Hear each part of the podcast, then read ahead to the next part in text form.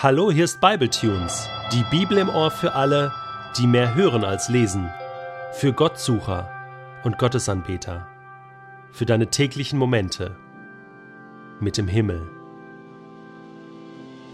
Der heutige Bibletune steht in Apostelgeschichte 15, die Verse 36 bis 41 und wird gelesen aus der neuen Genfer Übersetzung.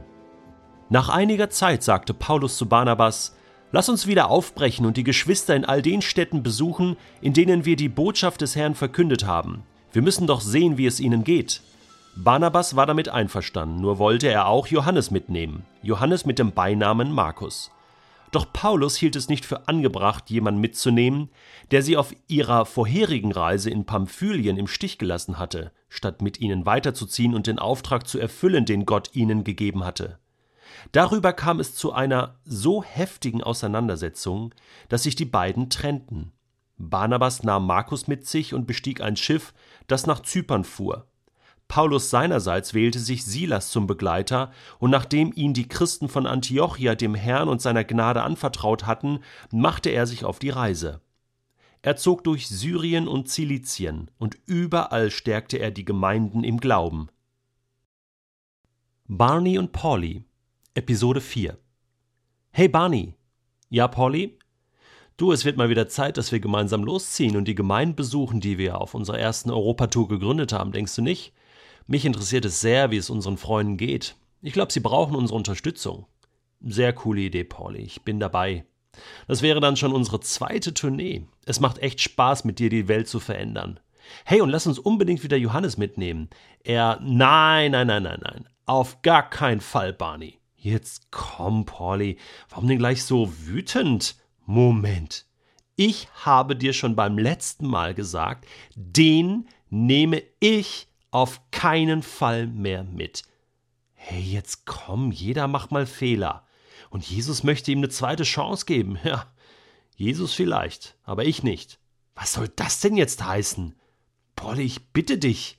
Wenn wir jetzt nur nach dem gehen, wer im Team perfekt performt, dann musst du wohl auch auf mich verzichten in Zukunft. Es geht mir nicht um Perfektion, Barney. Es geht darum, dass ich keine Angsthasen im Team will. Und Mr. Johannes Markus hat das letzte Mal gekniffen, als es darum ging, Mut für Jesus zu beweisen. Ich muss dir wohl nicht erklären, dass Gott keine Weicheier an der Front haben will, die nicht bereit sind, das Kreuz zu tragen. Er kann gerne zu Hause bleiben und einen missionarischen Häkelkurs in Antiochia anbieten. Polly, jetzt gehst du aber zu weit. Johnny ist kein Weichei. Mann, wie redest du denn daher, Mr. Obermissionar?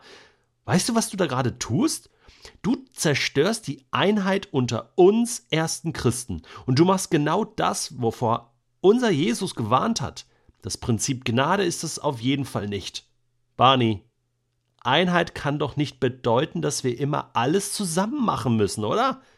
Ach, immer schön äh, Friede, Freude, Eierkuchen. Und Gnade heißt für mich auch nicht, alles zu billigen. Und jetzt versuch nicht mir die Schuld für das Versagen deines Sonny Boys in die Schuhe zu schieben.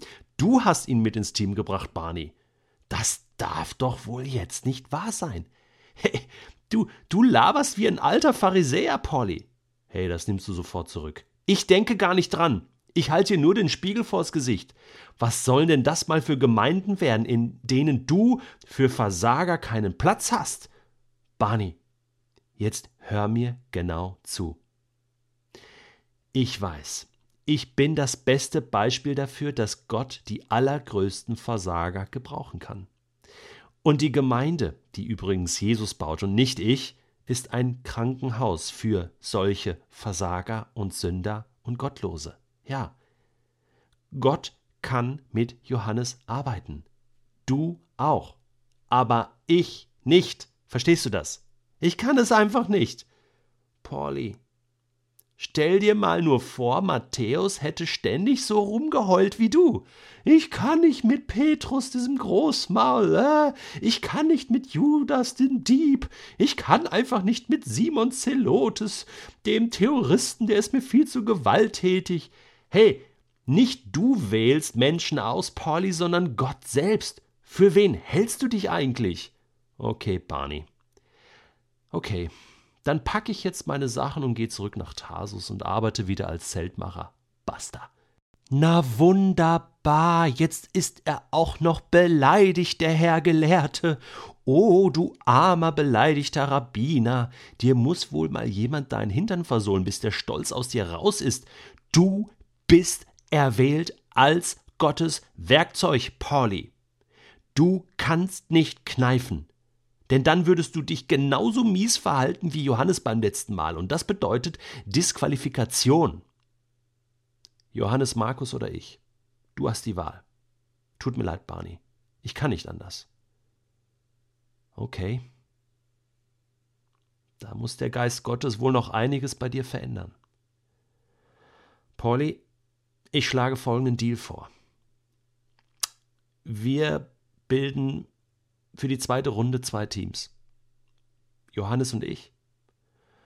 Und du suchst dir noch jemanden und ziehst los. Eins ist aber ganz wichtig, Pauli.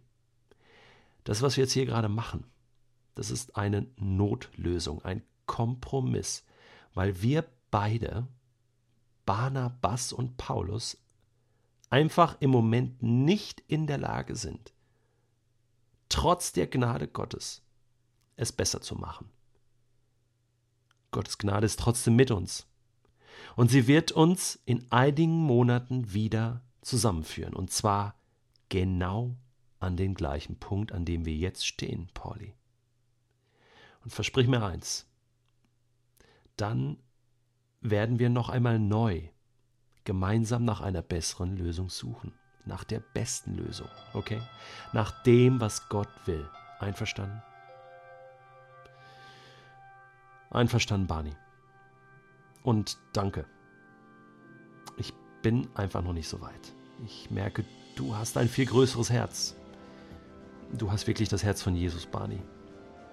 Danke, dass du Geduld mit mir hast und mich nicht aufgibst. Ja, und in ein paar Monaten, da sieht die Welt bestimmt schon ganz anders aus. Und ich sehe auch anders aus. Und du auch. Und ja, Johannes auch.